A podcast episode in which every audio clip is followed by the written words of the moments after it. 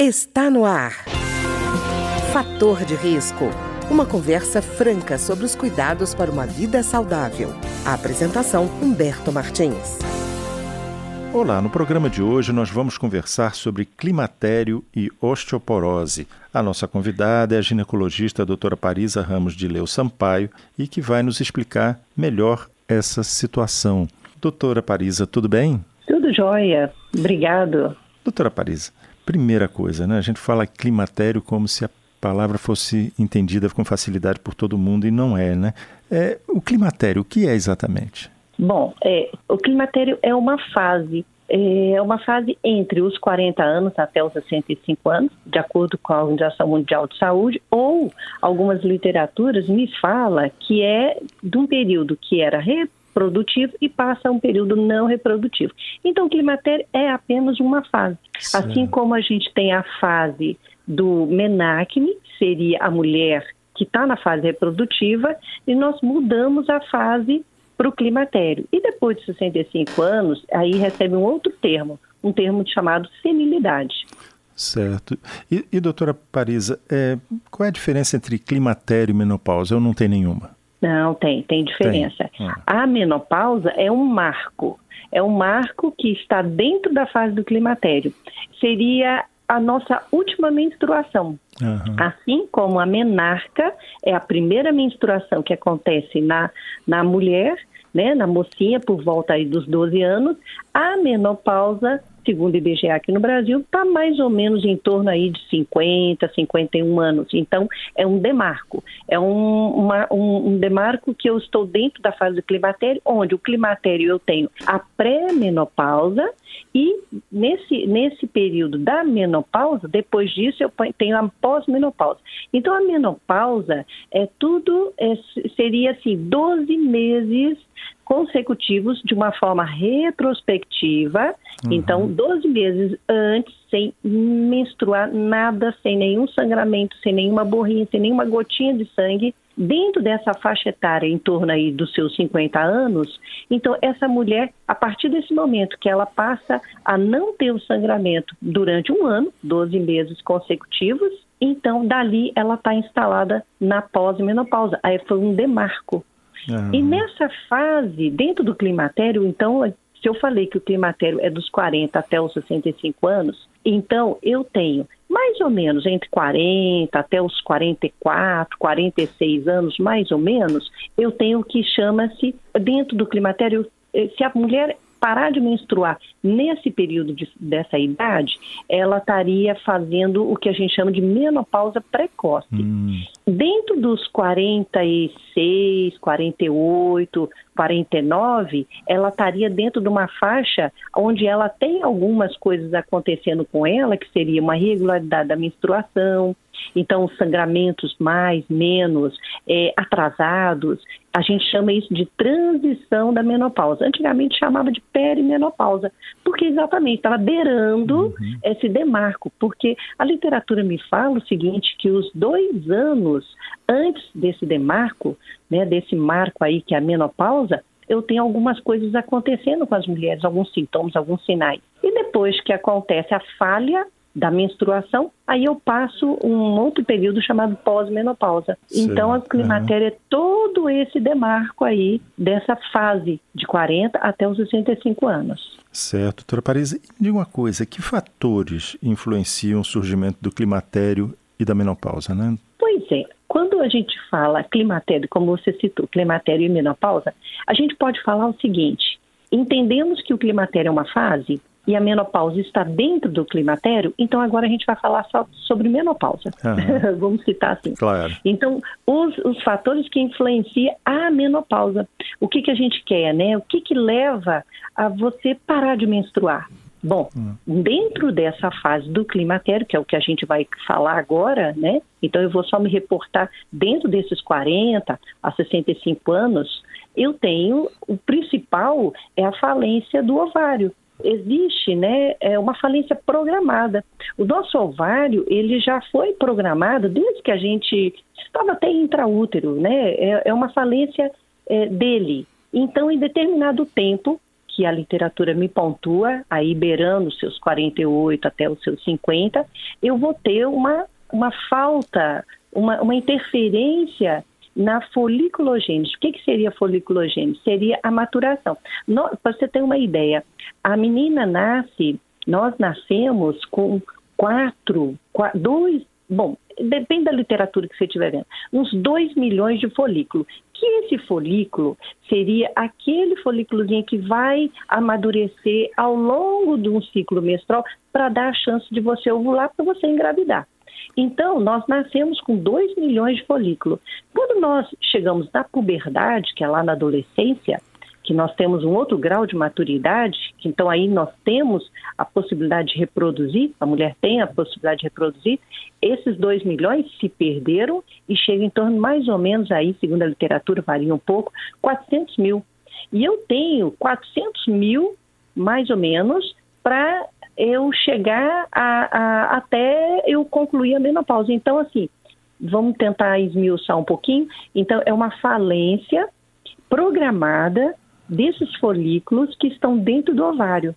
E esse folículo, ele recebe uma informação hormonal. Uhum. Que nós temos o nosso, é, a informação que vem lá de uma glândulazinha lá no cérebro chamada hipófise, que ela manda alguns hormônios e manda informação para esse ovário produzir um outro hormônio que é muito conhecido que chama-se estrogênio e progesterona. Então, esses folículos, eles vão amadurecendo, recebendo essas informações, eles vão amadurecendo, dando a chance de você ovular uma vez ao mês, pelo menos uhum. uma vez ao ciclo, né? Vamos dizer assim melhor. Uhum. Então, tudo que eu vou interferir é, nesse ovário, eu estou ajudando, mas a falência é programada. Certo. Não doutora... sei se eu fui bem clara. Foi, foi sim, doutora Paris. Eu queria perguntar, nós estamos ah. falando já que nós estamos falando de mudança hormonal, essa mudança hormonal é, influencia na, na formação dos ossos? Sim, olha só, a gente tem que entender antes da gente, ah, mas como é que eu vou influenciar?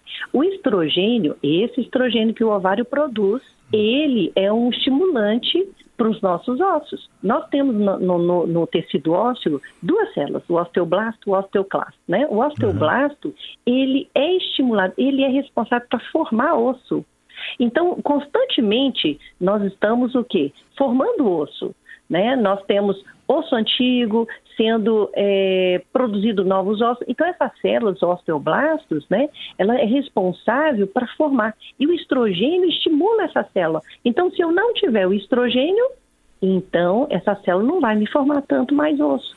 Vai, vou perder. Então, eu tenho uma outra célula chamada osteoclasto que vai lá e, e, e, absorve esse osso. Tá? Então, é, eu tenho essa influência. Certo, quer dizer, existe um processo de construção e, e desconstrução para, inclusive, a, ajustar o, o osso às exigências do dia a dia, né? É, exato. Por exemplo, um exercício. Quando eu estou fazendo um exercício, eu estou criando um impacto. Então, por, por que, que o exercício ele é bom para a formação né, óssea? Por quê? Porque eu estou fazendo impacto, então eu estou estimulando essas células a produzir osso. Então ele vai lá e me remove aquele osso antigo e me constrói um novo osso. A gente chama isso de remodelação óssea. Então o estrogênio ele está extremamente envolvido nessa remodelação. E quando a mulher está lá no climatério, ou seja, quando ela está oberando a, ali a transição da menopausa ou já estabeleceu a menopausa, ela está vivendo a pós-menopausa, então ela está dentro do, do, climatério, né? Vamos dizer. Então, é, esse, esse, essa falta do estrogênio, essa diminuição, ela não tem esse alcance para fazer essa, essa remodelação, essa, uhum. essa mudança, né? Eu ter mais osso do que a reabsorção, né? Eu tenho uhum. mais reabsorção, eu tenho mais remoção óssea, eu tenho mais perda óssea do que formação.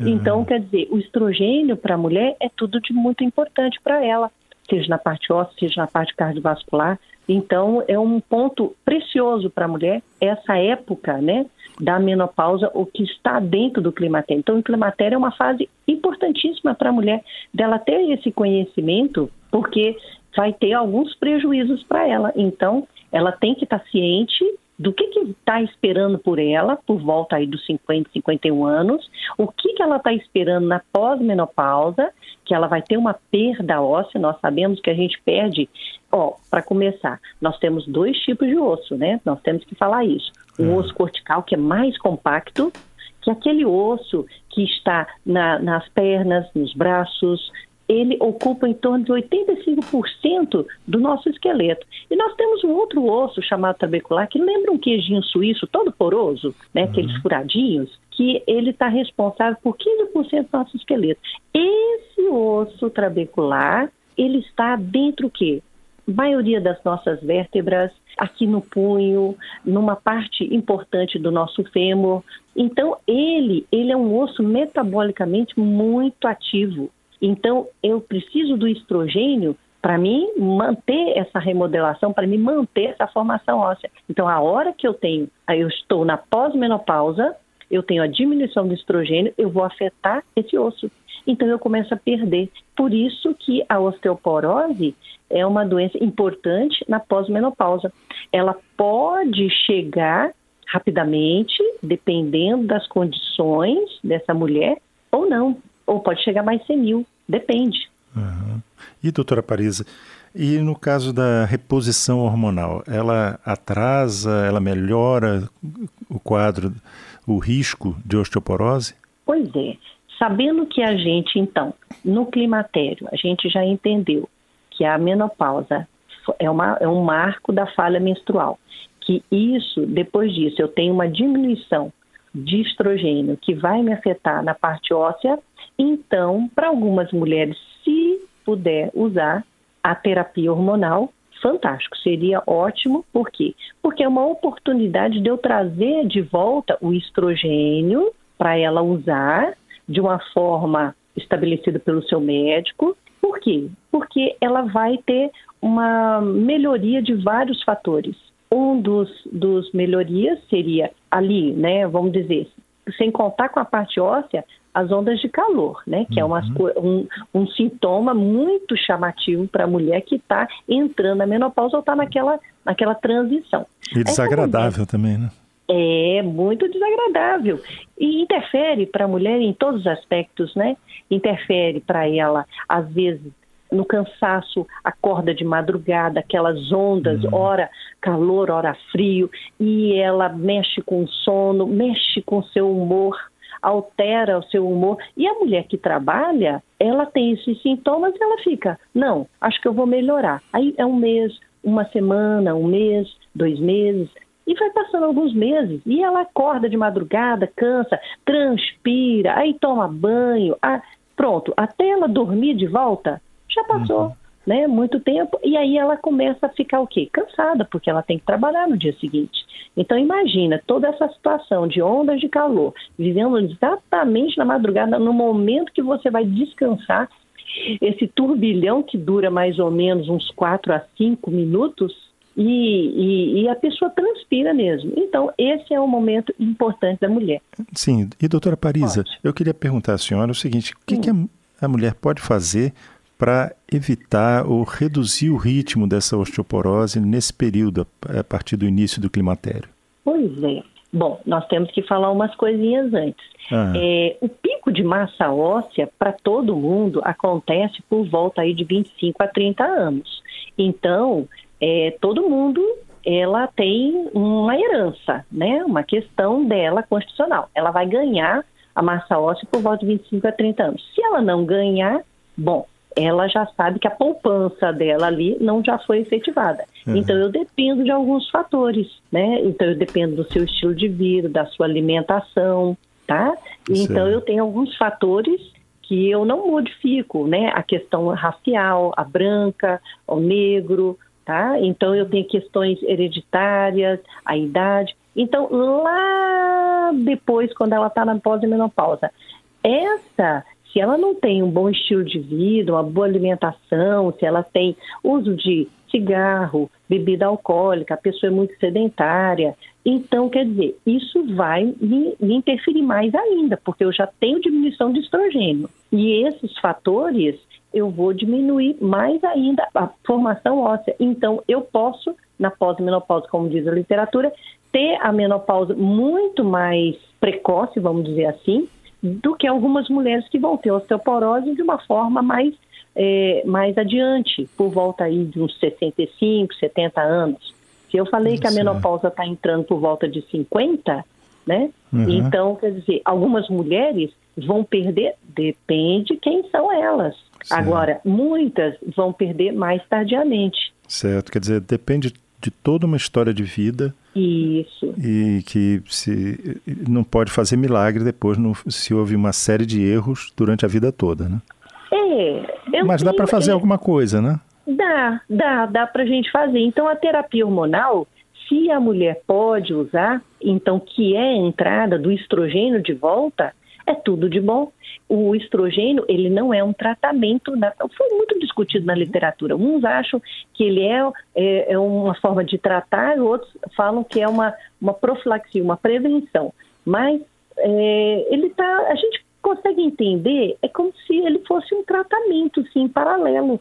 Né? Eu vou estar tá restaurando a mulher as ondas de calor, eu vou estar tá restaurando a, a secura vaginal, eu vou estar tá restaurando a memória, eu vou estar tá restaurando, inclusive ajudando ela a desacelerar essa perda óssea, que é uma, um fato que acontece na pós-menopausa.